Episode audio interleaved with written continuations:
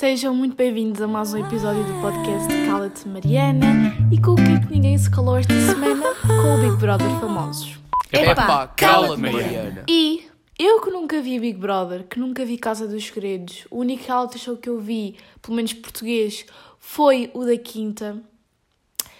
Vi a gala do Big Brother e mais à frente vou vos contar aquilo que eu achei da gala, aquilo que eu estou a achar deste programa. Vi porque, como ia, como ia entrar o Bruno de Carvalho, o meu pai e o meu irmão estavam todos excitados, queriam bué ver a gala, queriam bué ver se ele ia entrar, queriam bué ver como é que ia correr o programa. E epá, eh, eu não sei o que é que está a passar com o meu irmão, ele virou completamente outra pessoa. Se ele sabe sequer que eu estou a gravar este podcast neste momento e que estou a falar sobre ele, ele vai se passar, mas ele é aquele tipo de velhinha que está sempre a ver a TV reality, aquele canal que está a passar 24 sobre 24 horas, o Big Brother, ele está sempre lá a ver. Isto era uma coisa que eu nunca achei que fosse acontecer e aconteceu. Ele já ele chega a estar no Discord com os amigos a comentar aquilo que se está a passar dentro da casa. Portanto, eu não sei o que é que o meu irmão se tornou. Se quer dizer alguma coisa sobre esta edição, apesar de ninguém estar a gostar, não é? Pelo visto, até agora. Aliás, até agora só tenho, vi... tenho visto mais pessoas a dizer mal do que bem, mas pronto, já lá vamos a essa parte. E epá, não sei, não sei o que é que se passou aqui em casa, mas ele vê tudo. E eu às vezes também vejo um diário ou outro só para ir percebendo o que é que está acontecendo. Mas já lá vou ao pequeno resumo. Para quem não viu e para quem quer estar a par, não muito, mas assim só por cima, eu já vou passar a explicar. Prometo não vou ser aquelas pessoas secantes que só falam disso. Um, vou só dar-vos um contexto para vos pôr dentro da cena e para vocês não precisarem de ver, porque a verdade é que vão perder muito tempo da vossa vida. Por favor, não seja o meu irmão que está 24 sobre 24 horas no canal 99 da Mel. Portanto, já. Yeah. O que é que vamos falar no episódio de hoje? Como tema principal, como tema de pesquisa, voltei aos temas de pesquisa, não é? Que eu estava um bocadinho uh, desleixada em trazer temas realmente de pesquisa. O episódio de hoje vai ser sobre o dinheiro. Foi um tema que eu me lembrei de pesquisar porque acho que é um tema interessante e há muita coisa que se calhar as pessoas não pensam sobre este tema e que era importante pensar e há muitas informações e curiosidades que eu vos quero aqui trazer e quero falar convosco. Uh, portanto, acho que é um tema giro. Não estou super bem preparada, mas tenho aqui algumas pesquisas feitas que lá está que eu acho que podem ser interessantes. Eu acho que o melhor deste tema é mesmo depois a opinião que eu vou tecer em relação ao assunto, ou seja, a minha reflexão filosófica. Eu só depois de gravar o último episódio é que eu percebi que eu não fiz qualquer tipo de reflexão filosófica, mas o episódio ficou bom. Um, mas só depois é que eu percebi. Ai, a preparação destes episódios, não é verdade? É verdade, sim senhora. E que mais é que eu vos tenho para falar? Posso começar por dizer, portanto, já, já vos disse que vou falar sobre o Big Brother e já vos disse que vou falar sobre o dinheiro. Posso-vos começar por dizer como é que foi esta minha primeira semana de 2022, não é? A primeira semana de janeiro. É pá, comecei logo segunda-feira a dar tudo. Tipo, domingo, programa. Sábado e domingo, não é? Que é o dia 1 e 2 de janeiro, são aqueles dias tipo não se fazer nada, né? E domingo programei a minha semana toda porque tenho uh, três testes esta semana e tinha que estar a dar no duro a estudar, ainda tinha um trabalho para fazer.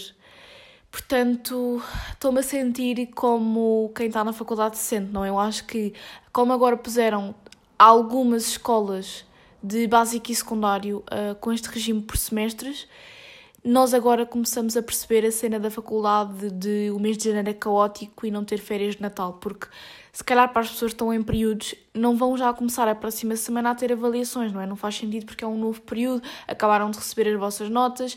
No meu caso, não, porque as minhas notas vão sair no final de janeiro e até não sei se eles não vão adiar porque eles estão a querer fazer isso.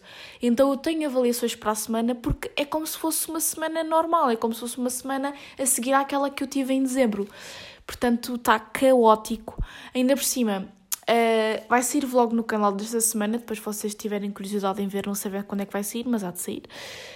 Um, eu tive que fazer um trabalho e depois eu enviei. E depois a professora disse que aquilo não estava de acordo com o que ela queria. Tive que refazer o trabalho todo outra vez.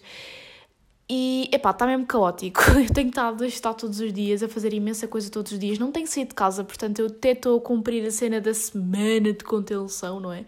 A suposta semana de contenção. Um, E uma coisa muito que aconteceu esta semana, mas que lá está também, uh, é parte da razão depois disto está tudo caótico, porque a minha avó finalmente veio para cá, veio para casa. Eu contei-vos assim por alto aquilo que estava a acontecer, entretanto não vos fui dando mais updates, mas muita coisa aconteceu. Portanto, para quem não sabe, a minha avó foi operada, a coisa não correu bem e ela ficou um mês no, um mês no hospital. Eu estive a ler nos papéis e aquilo uh, diz que esta é uma operação de baixíssimo risco que é tipo entre 0,4% a 5% de haver complicações depois da operação, que aquilo que aconteceu à minha avó foi tipo um em um milhão. E ela está sempre a brincar, a dizer que afinal ainda teve sorte em alguma coisa.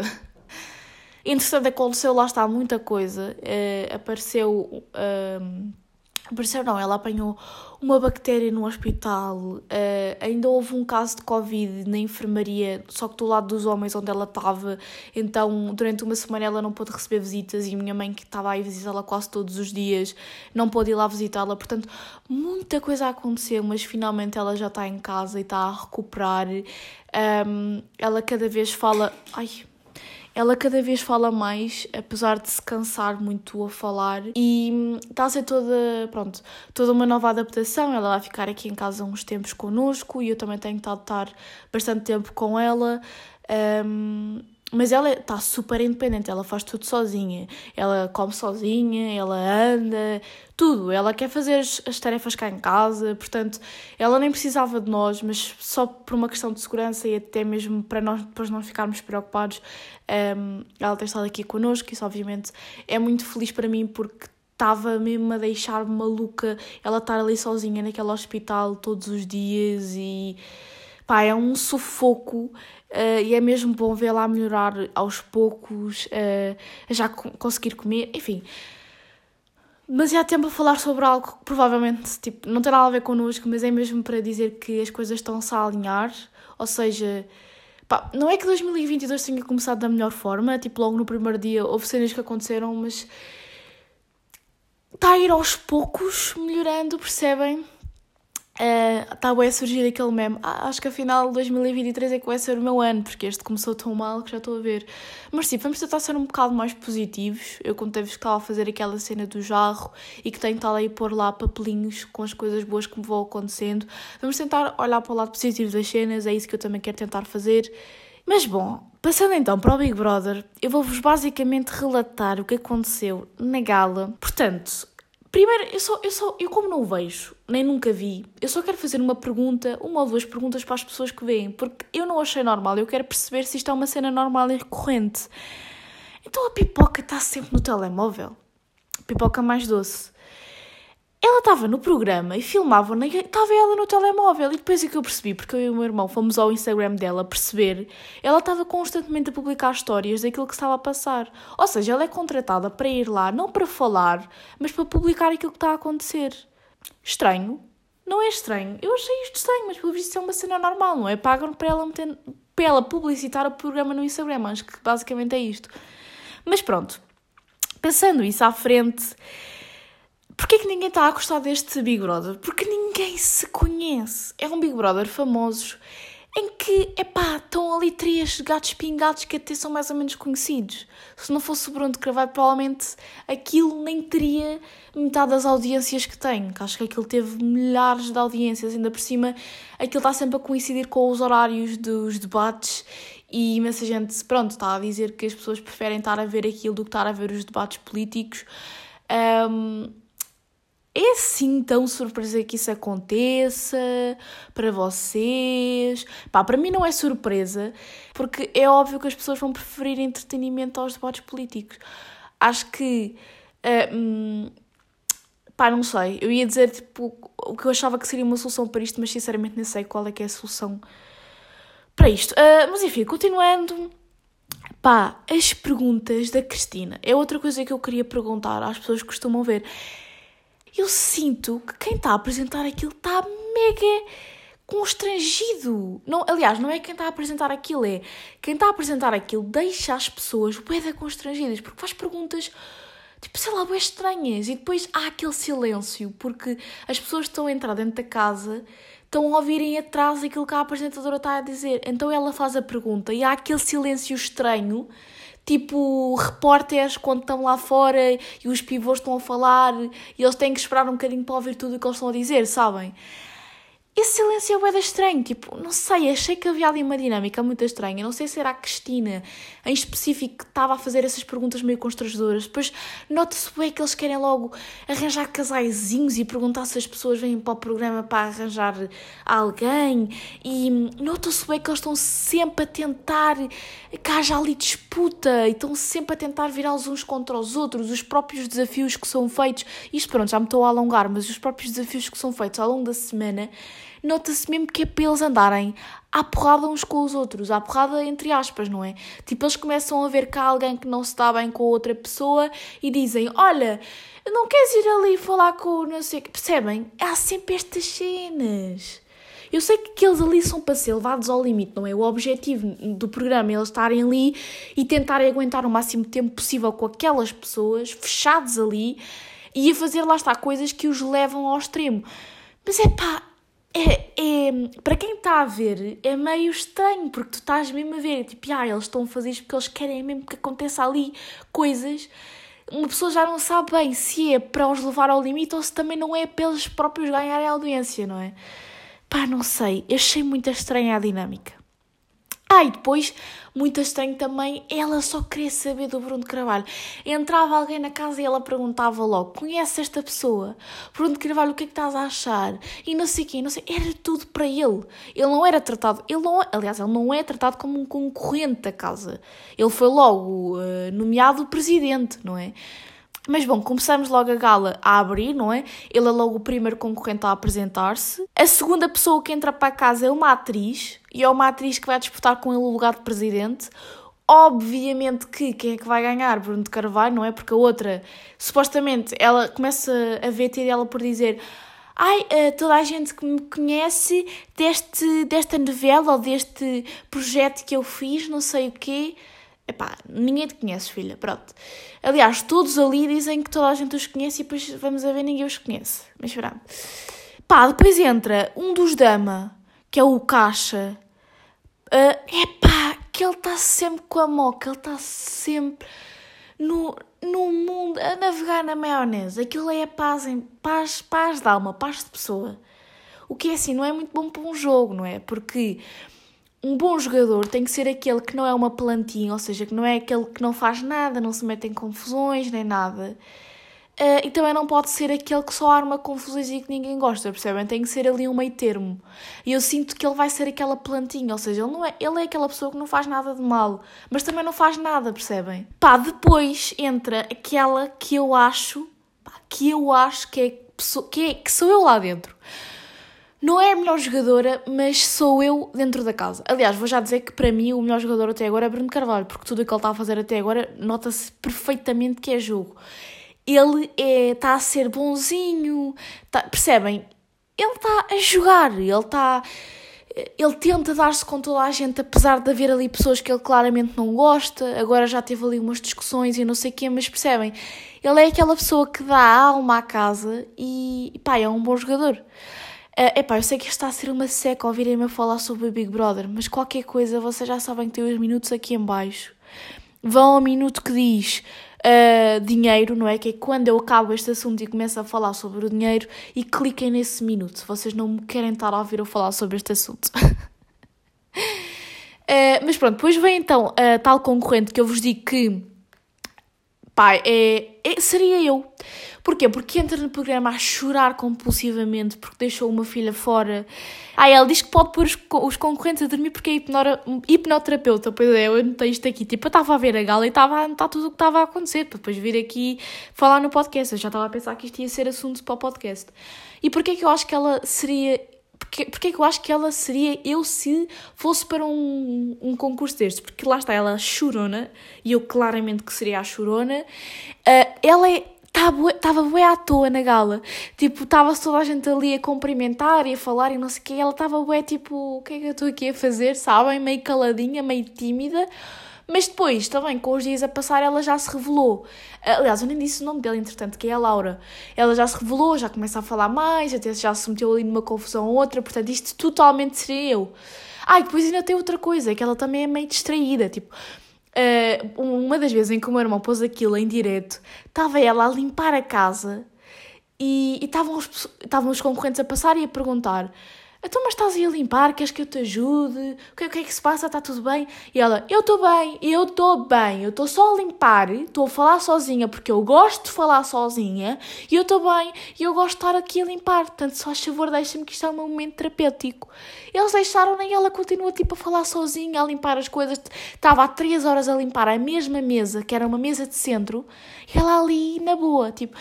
Isto seria eu na casa 100%, maluquinha a falar sozinha, não querer que a incomodem, um, super distraída e chorona. Tipo, a Laura seria eu na casa e ponto final. Portanto, gostei dela por causa disso. Um, epá, e em relação a isto de, de ser distraída, tenho que falar com vocês sobre uma cena, pá. Esta semana eu estava. Eu comecei a semana tão nos, no meu mundo, nos meus pensamentos, se vocês soubessem o que é que me aconteceu, aliás, se vocês soubessem, não, eu vou-vos contar. Um, por isso é que eu agora voltei a meditar, estou a tentar ler mais, uh, estou uh, a vezes ali com a minha avó, tipo, a fazer-me companhia, não sei o quê, tipo, a ver se eu estou mais presente, estou mais no momento. Pá, na segunda-feira, estou a gravar isto na sexta-feira, já agora. Na segunda-feira, eu uh, juro, isto parece mesmo uma história de alguém que não está bem da cabeça, mas eu juro que estou. Eu tipo, estou completamente no meu mundo. Não sei o que é que está a passar. Uh, eu disse na minha cabeça, bem, uh, então agora eu vou treinar e a seguir vou tomar banho. Estava tipo a estabelecer aquilo que eu ia fazer no, no dia, estão a ver? E um, acontece que eu vou à, eu vou à casa de banho nada. Eu dou por mim, tipo, lembro-me de estar aqui no quarto. Quando dou por mim, estava eu debaixo do chuveiro a tomar banho, sem ter ido treinar. E do nada acordo para a vida eu penso assim: o que é que eu estou aqui a fazer? Eu estou a tomar banho. Não, isto atenção, eu estava tipo a esfregar o shampoo no cabelo, não sei o quê. Eu estava tipo. De repente acordei, estava a fazer aquilo tudo no automático. De repente acordei e pensei: o que é que eu estou aqui a fazer debaixo do chuveiro? Eu estou a tomar banho, mas eu, eu disse que ia treinar primeiro. Tipo, do nada há ali um espaço de tempo que é eu do meu quarto até à casa de banho que eu não me lembro de ter acontecido.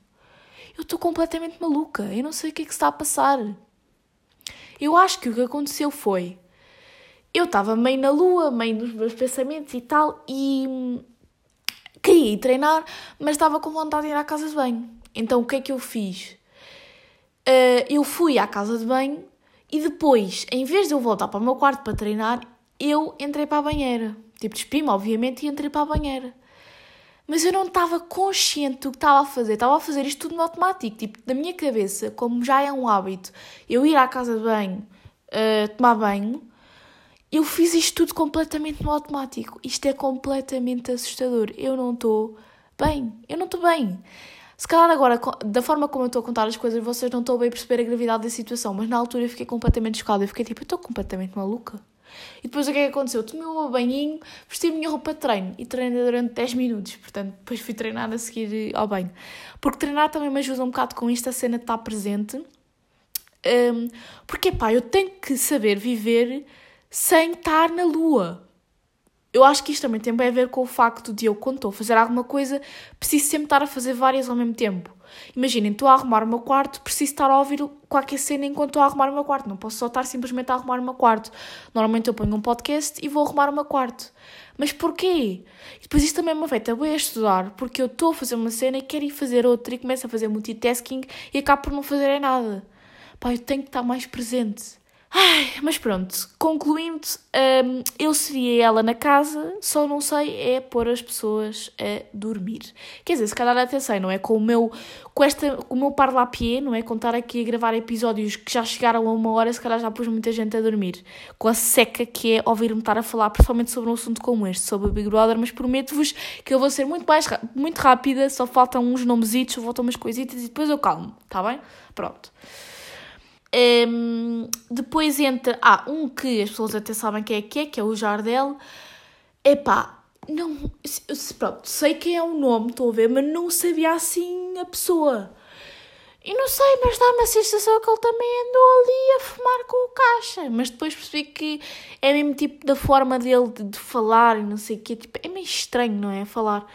Uh, deve ser porque já passou por muito e não sei o quê, que Uh, pelo menos na gala disse que já tinha passado por muito. E, não sei, eu sinto que todos os concorrentes que entraram para ali já passaram sempre por muito. Não sei. As pessoas têm uma história de vida bem difícil, não é? Quando são. Quando não entram para aqueles programas. Nunca entra ali ninguém, se vocês repararem, tipo, normal. Não entra. Mesmo os famosos. Não são bem normais. Tipo, toda, toda a gente daquela casa ou já foi preso, ou já uh, teve assim um, um término, um término grande, tipo, de, de um relacionamento, ou, ou, já passou por um mau bocado. Estão a ver? Tipo, há sempre boas histórias. Não, as pessoas. Não sei. Eu depois, tipo, olho para a minha vida e penso, bem, a minha vida é completamente normal comparada a destas pessoas. Credo. Depois entra o Leandro, só que ele não entra logo para a casa, ele fica fechado num quarto durante dois dias ou três. Epá, ele vai para uma casa do Big Brother para ficar fechado num quarto. Que horror!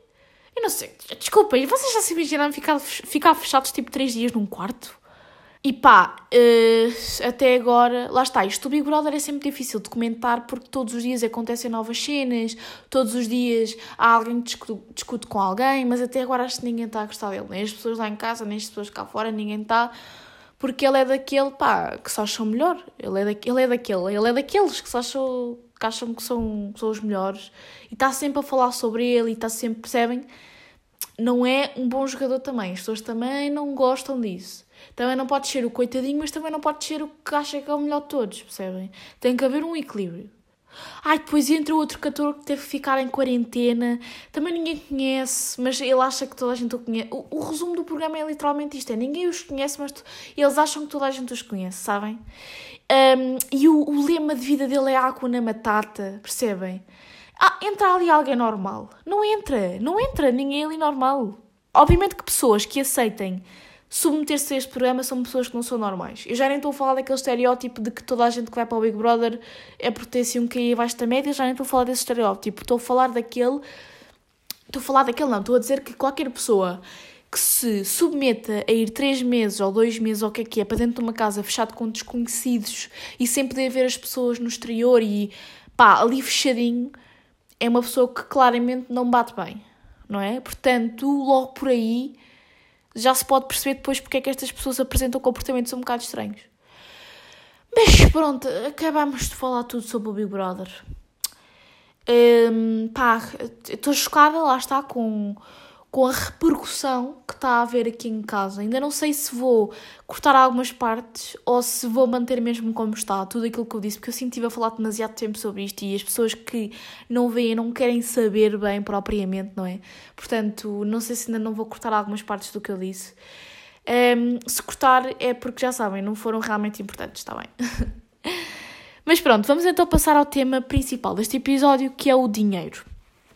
E, epá, eu podia estar aqui com um grande história sobre como é que surgiu o dinheiro, mas acho que toda a gente sabe mais ou menos como é que surgiu, mas eu mesmo assim vou dar assim, um, dar assim uma pequena noção do que é o dinheiro e de como é que ele surgiu, mesmo que muita gente já saiba, no fundo. O dinheiro é, na sua aparência mais imediata, o meio usado na troca de bens, podendo fazê-lo na forma de moedas, que são pedaços de metal amoedados e cunhados, isto é, marcados por desenhos, letras e números, notas, cédulas de papel igualmente desenhadas e escritas ou, como atualmente, sinais elétricos carregados de informação, os chamados bits. Portanto, toda esta nova cena que está a surgir, toda esta forma de dinheiro, um, tipo Bitcoin e FNT, não é? Essas coisas, né, que eu sinceramente não percebo muito bem. Uh, as economias modernas capitalistas são essencialmente monetárias, ou seja, o conjunto das relações sociais é mediado pelo dinheiro. O que é que isto que eu acabei de dizer significa? Que basicamente, para tu sobreviveres, tens de ter dinheiro. Qualquer uh, sítio do mundo em que tu estejas, tu precisas de dinheiro para sobreviver, tudo é à base do dinheiro. O dinheiro não compra apenas uh, bens e serviços, mas também um, ehm, está englobado na obtenção de trabalho, nas decisões que as famílias tomam, um, e em importantes decisões empresariais de produzir, investir ou especular. Ou seja, o dinheiro, apesar de ser algo completamente simbólico, e é muito isto que eu quero transmitir no episódio de hoje, é que se nós virmos bem, o dinheiro é algo completamente simbólico. O, um, o dinheiro é, uma, é um papelinho ou uma moedinha que nós, pá, depositamos tudo naquilo e acreditamos que aquilo tem algum tipo de valor, quando no fundo aquilo é um símbolo nós com o dinheiro em si não conseguimos fazer nada, não é? Nós com, com papel, nós não comemos o papel, nós não andamos no papel, percebem? Portanto, nós utilizamos esse papel para comprar comida e para nos uh, locomovermos, mas não, não é com esse papel que nós podemos diretamente fazer alguma coisa. Mas nós realmente, como temos esta fé no dinheiro, e eu estou a utilizar muito esta palavra fé e depositar esperança e tudo, porque no livro Sapiens, que eu ainda não acabei, eu estou a ler esse livro há tipo quase dois anos. Mas atenção, já li outros pelo meio, só que eu nunca mais termino a porcaria desse livro. Que eu, aliás, eu, eu, eu, aliás, não, não é aliás, que eu adoro um, só que não acabei ainda, porque é muita informação, é muito histórico, percebem? É muita, muita coisa. Mas pronto, nesse livro eles falam muito sobre isto, sobre o surgimento do dinheiro e sobre, sobre o facto de, do dinheiro ser um símbolo e nós atribuirmos tudo a esse símbolo. Um, as pessoas mais velhas e mais conservadoras estão todas muito chocadas com uh, o surgimento destas moedas tipo online e de, pá, destas cenas que eles não conseguem ver diretamente, mas que no fundo também é dinheiro, tipo as bitcoins e todas essas coisas, que até já são aceitos em alguns sítios como forma de pagamento. Uh, mas, se nós formos a pensar bem, nós, da mesma forma que depositamos a nossa fé numa nota e acreditamos que aquilo tem valor, pá, é o mesmo processo que acreditar que aquilo que está aqueles números que aparecem no nosso computador também valem alguma coisa e que estão sempre, são sempre valorizados ou desvalorizados, né? Basicamente, acho que tem a ver com isso. Portanto, no fundo, tudo isto são símbolos e da mesma forma que eles estão um bocado receptivos a estas novas formas de. De, de, de, de valor, não é? De, não, como é que eu ia dizer? De contabilizar dinheiro, não é bem contabilizar dinheiro, mas tipo de investimento. Uh, se calhar há uns milhares de anos atrás as pessoas também estavam um bocado receptivas à cena do pagamento uh, por dinheiro, porque sei lá, os pastores que trocavam, uh, porque para quem não sabe, tudo começou com as trocas diretas, né? eu dou-te uma ovelha e tu dás-me uns quilos de farinha. O que é que tu achas? Pá, quando eles começaram a perceber que de repente eles podiam comprar uns quilos de farinha com uma notinha de papel e não com uma ovelha, eles ficaram tipo, até mas uma notinha de papel vale mais que a minha ovelha? Ou vale tanto como a minha ovelha que pode estar carninha e lã para tu sobreviveres? Como é que uma nota, como é que um papelinho vale mais que a minha ovelha? Expliquem-me lá. Eles também estavam meio reticentes, percebem? Uh, mas no fundo é tudo um símbolo, sabem? É tudo um fucking símbolo. Isto também me, me leva às cenas estão a surgir agora de realidade virtual e não sei o quê, e metaverso, que eu ainda ver bué das cenas disso. Tipo, que agora o Facebook, não é? Que se chama Meta e quer lançar essa cena e que se acredita que basicamente no futuro as redes sociais nós vamos pôr aqueles óculos de realidade virtual e em vez de abrirmos uma rede social num telemóvel, nós vamos pôr aquilo e vamos ter avatares e estamos numa rede social com avatares, ou seja, imaginem, em vez de porem like numa foto, vocês vão com os óculos de realidade virtual ver as pessoas que vocês seguem um, e podem pôr tipo like nas pessoas e falar com as pessoas tipo como avatares. Isto é a cena mais assustadora de sempre. Mas se nós formos a pensar bem, é assustadora para nós que já estamos habituados a esta cena das redes sociais ser no, telemóvel, mas caralho, isto é tão assustador para nós, na mesma proporção e dimensão que era assustador para as pessoas que de repente uh, tiveram que aprender que dentro dos telemóveis, que supostamente eram só para fazer chamadas, há sítios onde nós podemos publicar fotos e vídeos e as outras pessoas vão lá e dão like e comentam e para essas pessoas isso era muito estranho. Nós agora pensamos, para que é que eu quero ter uma realidade virtual com avatares? Isso é bué estranho. essas pessoas também pensavam, para que é que eu quero ter, uh, para que é que eu quero ver fotos das outras pessoas e vídeos das outras pessoas quando eu posso simplesmente bater à porta delas e ver, e ver as pessoas? As pessoas pensavam dessa forma. Mas pronto, também já estou aqui um, a dispersar completamente, mas é mesmo para dar esta noção de que de facto as coisas estão constantemente a alterar-se e pá, no fundo, tudo o que está a ser criado, qualquer coisa que seja criada, há sempre esta cena da esperança e da fé. Isto é uma coisa que lá está, é muito bem transmitida no Sapiens. Acho que está muito bem expressa esta cena de um, qualquer produto que seja criado, nós temos que ter alguma esperança que esse produto vá funcionar, vai fazer aquilo que nós queremos que ele faça. Mas continuando, então, uh, no início da civilização, o comércio era a base do escambo, ou seja, troca de mercadorias. Só no século VII a.C. é que surgiram as primeiras moedas feitas de ouro e prata. No início, essas peças eram fabricadas em processos manuais e muito rudimentares, mas já refletiam a mentalidade de, e cultura do povo da época, ou seja, esta mentalidade de que as coisas podem ser comparadas com dinheiro. E por que eu já estava a pensar nisto? Se vocês pensarem bem, deve custar muito mais. Eu acho, na minha cabeça, não tenho bem certeza, mas deve custar muito mais fazer o processo de fabricar moedas do que papel. Do que papel, do que notas. Porque as notas são literalmente papel impresso, enquanto as moedas, pá, não sei, há ali um. tem que se. como é que se diz? Cravar. não é cravar as moedas que se diz. Tipo, fazer os desenhos das moedas, estão a ver? Na minha cabeça isso é um processo muito mais caro e o próprio material da moeda, mas no fundo as uh, notas valem muito mais que as moedas, já pensaram nisso?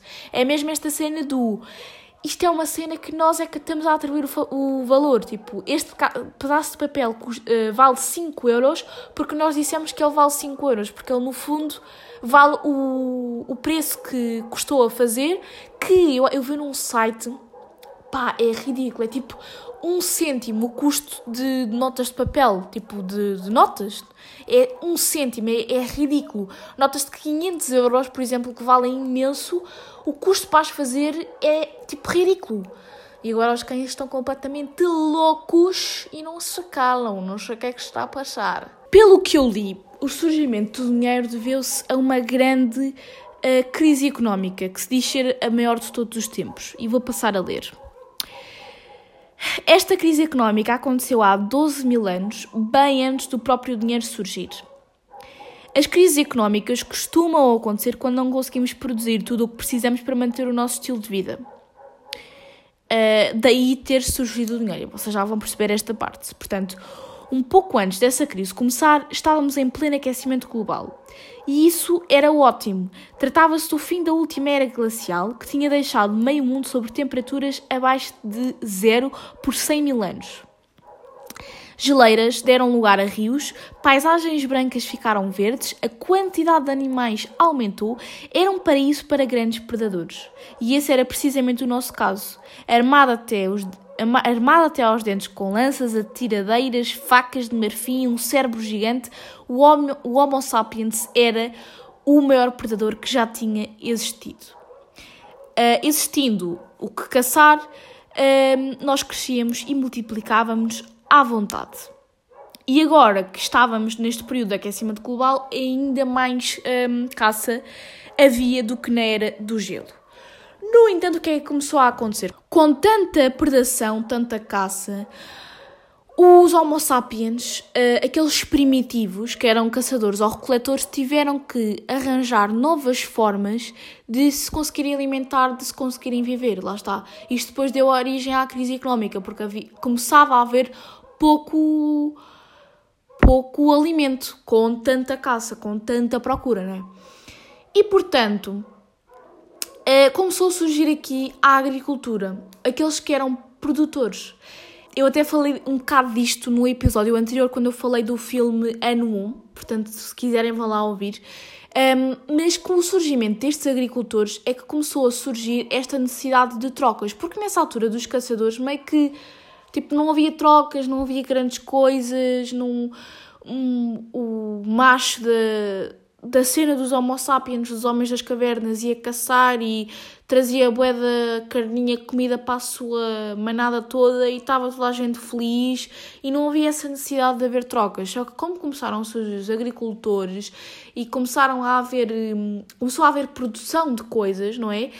Começou a surgir essa necessidade de trocas, porque havia terrenos mais férteis do que outros, havia uns que conseguiam produzir mais que outros e conseguiam produzir coisas diferentes dos outros, e portanto, para que a, eh, a nossa espécie conseguisse progredir, tinha que haver esta troca. Até está aqui a dizer que a agricultura foi o que fez elevar as desigualdades sociais a um patamar inédito, não é? Porque de facto começou a haver muita gente mais evoluída do que outra por ter surgido a agricultura.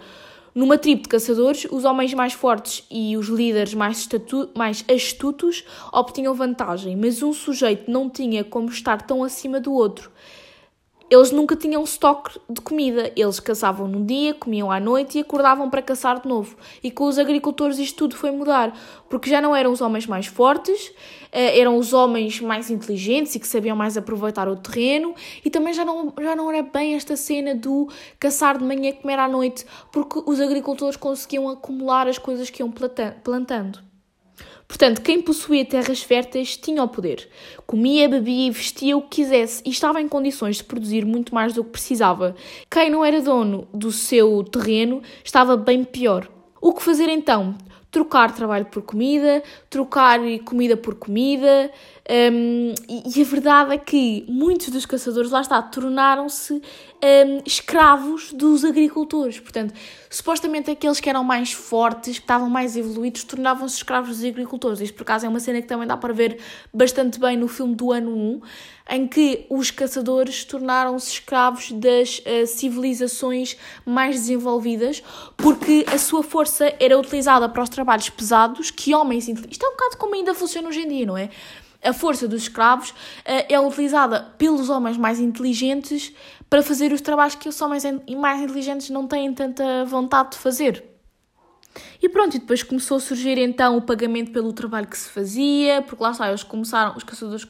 Pronto, aqui eu estava a falar em termos de escravos, mas os caçadores também começaram a pedir trabalho em troca de comida um, e começaram-se a, a, pagar os primeiros salários, que inclusive é. Um, o termo salário veio dos romanos, que é salário um, que é pagamento em sal, porque se fazia os pagamentos em sal por ser um bem um, muito valioso na altura. Estão a ver? Tipo, nós é que damos o valor às cenas. As cenas não têm assim tanto valor, nós é que lhe damos esse valor.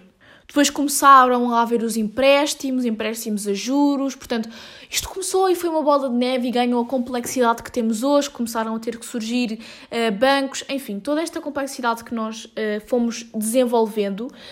E eu tenho aqui mais um site onde, pá, estão aqui 20 factos interessantes sobre o dinheiro, onde tem aqui mais coisas interessantes. Uma coisa que muita gente hum, se pergunta é porque é que se nós imprimimos notas para, para fazer dinheiro, porque é que para não acabar com a pobreza e a fome do mundo, não se imprimem mais notas e ficamos todos mais ricos? Acho que isto é uma dúvida que a gente tem, eu também tinha, e fui pesquisar um pouco para também... Hum, falar sobre isso, mas antes de ir lá, vamos só ler então aqui estas curiosidades que eu tenho, que isto é só um título, ou seja, não tem grande desenvolvimento, portanto eu também não sei até que ponto é que isto é 100% verdadeiro, está bem? A primeira cédula do mundo, ou seja, a primeira nota do mundo, foi criada na China há cerca de 1400 anos. Tipo, isto é bué pouco se nós formos a pensar, não é? É bué pouco. Estima-se que 90% de to todas as cédulas em circulação nos Estados Unidos contenham vestígios de cocaína. Pá, uh, factos que comprovam isto, não sei, malta. Mas que está aqui neste site, que está no megacurioso.com.br, está. O primeiro cartão de crédito do mundo foi criado nos anos 20 devido ao constrangimento de um homem que descobriu que se tinha esquecido a carteira em casa uh, na altura de pagar pelo seu jantar. Pois é, lá está, a mesma cena do cartão de crédito e nós pagarmos uma coisa que não temos, isto é uma questão de fé também, de nós atribuirmos valor a uma coisa que nem sequer existe. Portanto, se calhar essas pessoas que não têm tanta confiança no, um, nestas criptomoedas e não sei o quê, epá, é preciso ter a mesma confiança, tipo, no dinheiro que não existe e não sei o quê, não é? Já pensaram sobre isto? 60% dos dólares que são dos Estados Unidos encontram-se em circulação no exterior e não nos Estados Unidos, ou seja, 60% do dinheiro dos Estados Unidos não está nos Estados Unidos e sim ao redor do mundo. É normal porque o dólar é uma moeda muito utilizada. Depois também há toda uma cena de tipo desvalorização de moedas dos países, tipo euros, reais, dólares, libras. Pá, que essa parte também é bem complexo, são bem cenas abstratas que nós temos que pá, simplesmente aceitar, sabem? Que muitas vezes nós nem nos perguntamos bem, tipo, nós crescemos a não nos perguntar bem como é que surgiu o dinheiro e, e porque é que se dá tanto valor a notas e porque é que, lá está, porque é que não se imprime mais notas e ficamos todos ricos. Nós crescemos com estas ideias e nós simplesmente, tipo, metemos-las na cabeça e aceitamos um bocado que elas existem e nos perguntamos bem, tipo, sabem, não é? Uh, todos os anos são impressas mais cédulas. Eu não sei se cédulas é uma cena brasileira ou não. Tipo, porque isto só diz cédulas, mas é, é tipo notas de dinheiro, estão a ver? Para o jogo Mo Monopólio do que dinheiro de verdade. Conchinhas foram usadas como dinheiro em diversas partes do mundo durante a antiguidade. Lá está, muita gente foi utilizá-la como dinheiro. Tipo, sei lá, as pessoas olhavam para uma pedra, isto pode ser dinheiro. As pessoas olhavam para, lá está, para a comida, isto é dinheiro. Isto é uma forma de pagamento pelo teu trabalho. É literalmente atribuir valor a qualquer coisa. Simplesmente se utilizou o papel e as moedas porque são coisas mais fáceis de carregar e assim. E depois passou até para cartões, lá está, para facilitar a vida das pessoas. Se calhar um dia nós vamos ter um chip no nosso dedo e vai ter lá todo o dinheiro que nós temos. Tipo, sei lá, as cenas estão todas a evoluir. Blocos de chave foram usados como dinheiro na Sibéria até à Segunda uh, Guerra Mundial. Blocos de chá. Estão a ver, tipo, este valor que se dá às cenas, tipo um bloquinho de chá. Apenas 8% de todo o dinheiro em circulação no mundo encontra-se em forma física, ou seja, no formato de cédulas e moedas. Todo o resto existe apenas nos computadores dos bancos, lá está aquilo que eu vos estava a dizer. Tipo, em números, literalmente, não é dinheiro físico, são números. Na década de 30, notas de 100 mil foram, impre... foram impressas nos Estados Unidos. Ou seja, na década de 30 imprimiram-se notas de 100 mil dólares. Bem, isto tem mais fatos, mas acho que também já estamos um bocado fartos disto, não é? Portanto, vamos lá passar àquilo que realmente interessa. Que eu acho que é uma cena que a gente pensa, é isto, porque é que não se imprime simplesmente mais notas? Aquilo que eu percebi ao ver um vídeo é que, uh, primeiro, todos os países têm um X uh, até que podem imprimir notas. E esse X corresponde àquilo que o próprio país tem. Ou seja, nenhum país pode imprimir mais notas do que o, os produtos que têm a oferecer, do que a sua própria riqueza.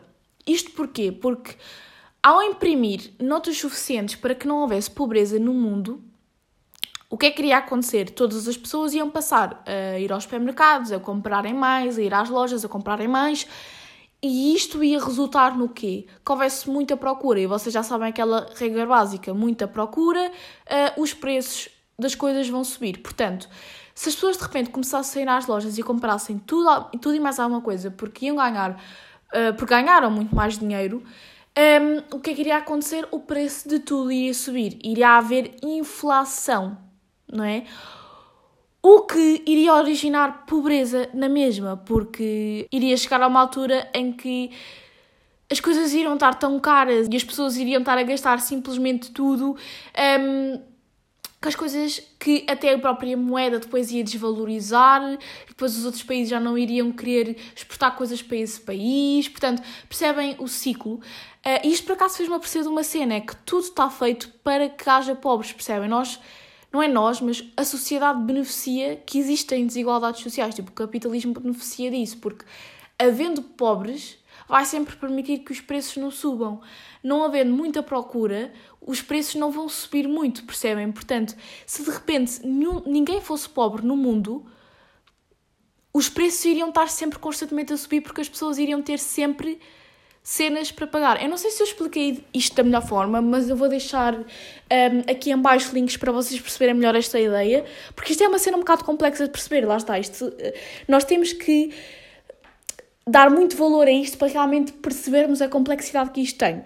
Mas nós, ao sermos todos, ou seja, ao não haverem muitos ricos, ao sermos todos tipo médios, pobres, Um, isso faz com que pá, as coisas estejam mais ou menos equilibradas e os preços não subam demasiado.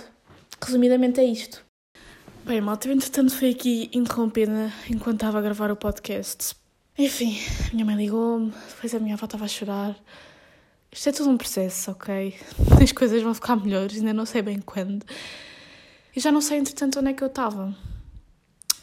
Ah, acho que, exato, eu acho que ia falar um bocado, tipo, em relação à minha experiência pessoal com o dinheiro, porque hum, para muita gente, lá está, como, depende muito da forma como olhamos para as coisas, nós é que damos o valor que elas têm.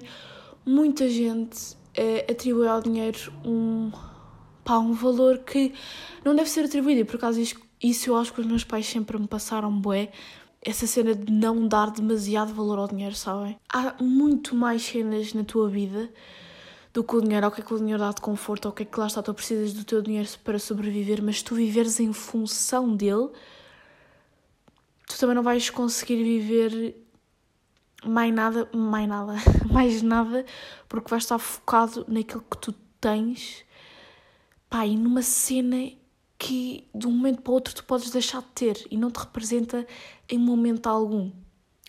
Tipo, eu lembro-me bué bem. Nós, eu tenho mesmo uma relação saudável com o dinheiro. Eu não sou aquela pessoa que gasta tudo e que não sabe gerir o dinheiro, mas também não sou aquela pessoa mega poupada e que diz que não vai ganhar dinheiro porque nunca se sabe, não é? Acho que sei muito bem gerir esse equilíbrio. Obviamente que eu ainda não tenho a minha independência financeira para também poder estar aqui a falar muito sobre o assunto, mas estava a dizer-vos que me lembro muito bem de. A minha mãe estava sempre a ir passear comigo e com o meu irmão, tipo, sempre. Nós íamos a todo o sítio, íamos a imensos museus. Aquilo que eu sou hoje é 100% a minha, foi 100% a minha mãe, sabem? Tipo, o facto de eu ser uma pessoa inteligente, de eu ser uma pessoa curiosa, eu, quando tiver filhos, de certeza que eu vou fazer tudo, pá, vou tentar ao máximo, eu não sei como é que vai ser o meu trabalho, não é? Porque a minha mãe também tinha boa liberdade nesse sentido, mas quero é tipo, ler histórias aos meus filhos e com eles a todo lado, porque foi isso que me tornou uma pessoa inteligente e eu comecei a falar aos seis meses, eu comecei a falar mega cedo porque ela me contava histórias, porque, que sabem, ela despertou isto em mim, despertou esta curiosidade em mim. Uh, e entretanto perdi-me. Ah, estava a dizer que ela, nós estávamos em Lisboa com ela e nós tínhamos acabado de sair do museu e nós dissemos que tínhamos fome, se podíamos ir a algum café assim. Ela disse: Olha, não tenho dinheiro, vamos ver ali ao multibanco se tem dinheiro aqui no cartão. Fui ver, também não tinha dinheiro no cartão. Disse: Olha, estou mesmo a zeros, não tenho aqui dinheiro mas quando chegarmos a casa eu faço-vos um, um lanchecito, uh, se vocês não se importarem, porque realmente também não tenho aqui dinheiro para, para irmos comer. E nós ficámos tipo, yeah, ok, ficámos bué, ehm, agimos bué naturalmente a isso, sabem? Eu acho que isso é bem importante e acho que muitas crianças não nascem com essa naturalidade, porque falar de dinheiro para os pais é um bocado tabu, porque parece que é sinónimo de que eles são bons ou maus pais, sabem? Imagina, nós dissemos. Imagina, tipo, eu parece estou a falar aqui como se alguém estivesse aqui. Nós dissemos: uh, Ah, tudo bem, mãe, até porque a tua comida é sempre muito melhor do que a comida que nós iríamos comer em qualquer, qualquer café, qualquer restaurante. Acho que isso é bem importante passarmos aos nossos filhos. E nós não somos ensinados a gerir bem o dinheiro, nós não somos, bem, nós não somos ensinados a lidar com o dinheiro. Acho que mais importante até do que gerir e do que saber o que é que são impostos e não sei o quê, é mesmo sermos ensinados a olhar para o dinheiro pá, como um símbolo, como eu vos estava a dizer. Para depois não sermos agarrados ao dinheiro nem queremos viver a nossa vida em função do dinheiro, porque nós temos aquela pressão de que temos de trabalhar imenso para conseguirmos ganhar um bom dinheiro e sustentarmos a nossa família, e há tanta coisa que nós podemos fazer para sustentar a nossa família que não depende só do dinheiro, sabem? o estar presente é tão mais importante às vezes do que dar dinheiro. Tipo, no outro dia ouvi, pai, ele não é um pai muito presente, mas ele sempre foi um pai ótimo no sentido em que ele nunca faltou em trazer dinheiro para casa para ajudar uh, para ajudar a criança. E depois fiquei a pensar nisto do género. Então, mas pá, sim, é importante o dinheiro, para a criança crescer bem, não sei o quê, mas ele é um bom pai porque traz dinheiro para casa. Primeiro temos aqui um bocado de machismo incutido, não é? Porque tanto também como o pai podiam trazer dinheiro para casa, não é? Eh, não é o dever do pai não é só trazer dinheiro tipo as crianças também precisam de um pai tanto como precisam de uma mãe sabem mas fiquei a pensar nisto e acho que é importante pensarmos nisto tipo, eu tenho pá tenho dúvidas em relação a muita coisa mas o dinheiro acho que não é uma dessas coisas nunca vou olhar para isso como algo pá não digo que quero não digo que não queira viver bem, não digo que não queira viver com algum dinheiro, mas nunca vou ter esta mentalidade que nos é imposta de que tenho que fazer tudo para conseguir mais e mais e mais e mais e mais e que se eu não trabalhar duro e duro e duro não vou conseguir ter dinheiro para sobreviver, percebem? Não... Essa mentalidade para mim. Porque lá está, eu fui criada de outra forma. E sempre tive essa relação aberta de falar sobre isso com os meus pais, tipo de eles me dizerem até, olha, ganhei isto, ganhei aquilo.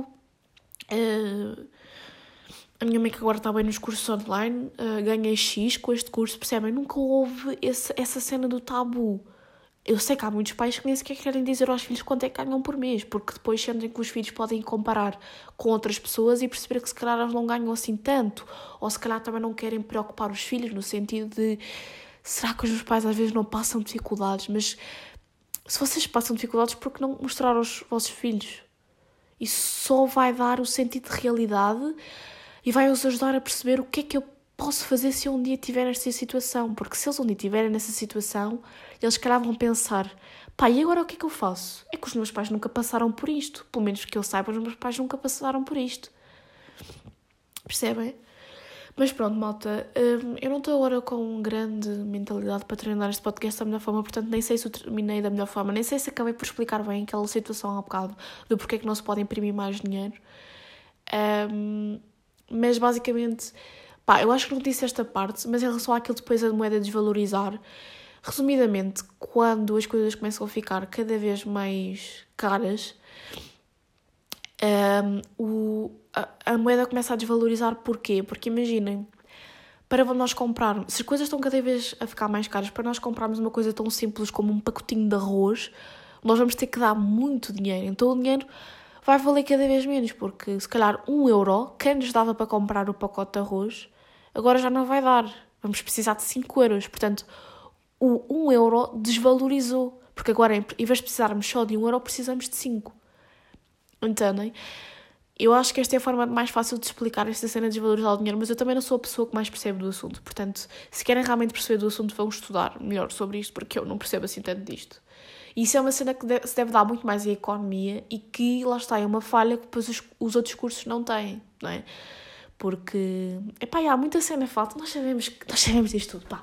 Pronto, vou-me calar, que eu também agora quero estar um bocado com a minha família, só vim aqui mesmo terminar o episódio e espero ver-vos aqui para a semana para mais um Cala-te Mariana, para que vocês tenham a oportunidade mais uma vez de me dizerem Cala-te Mariana. Tchau!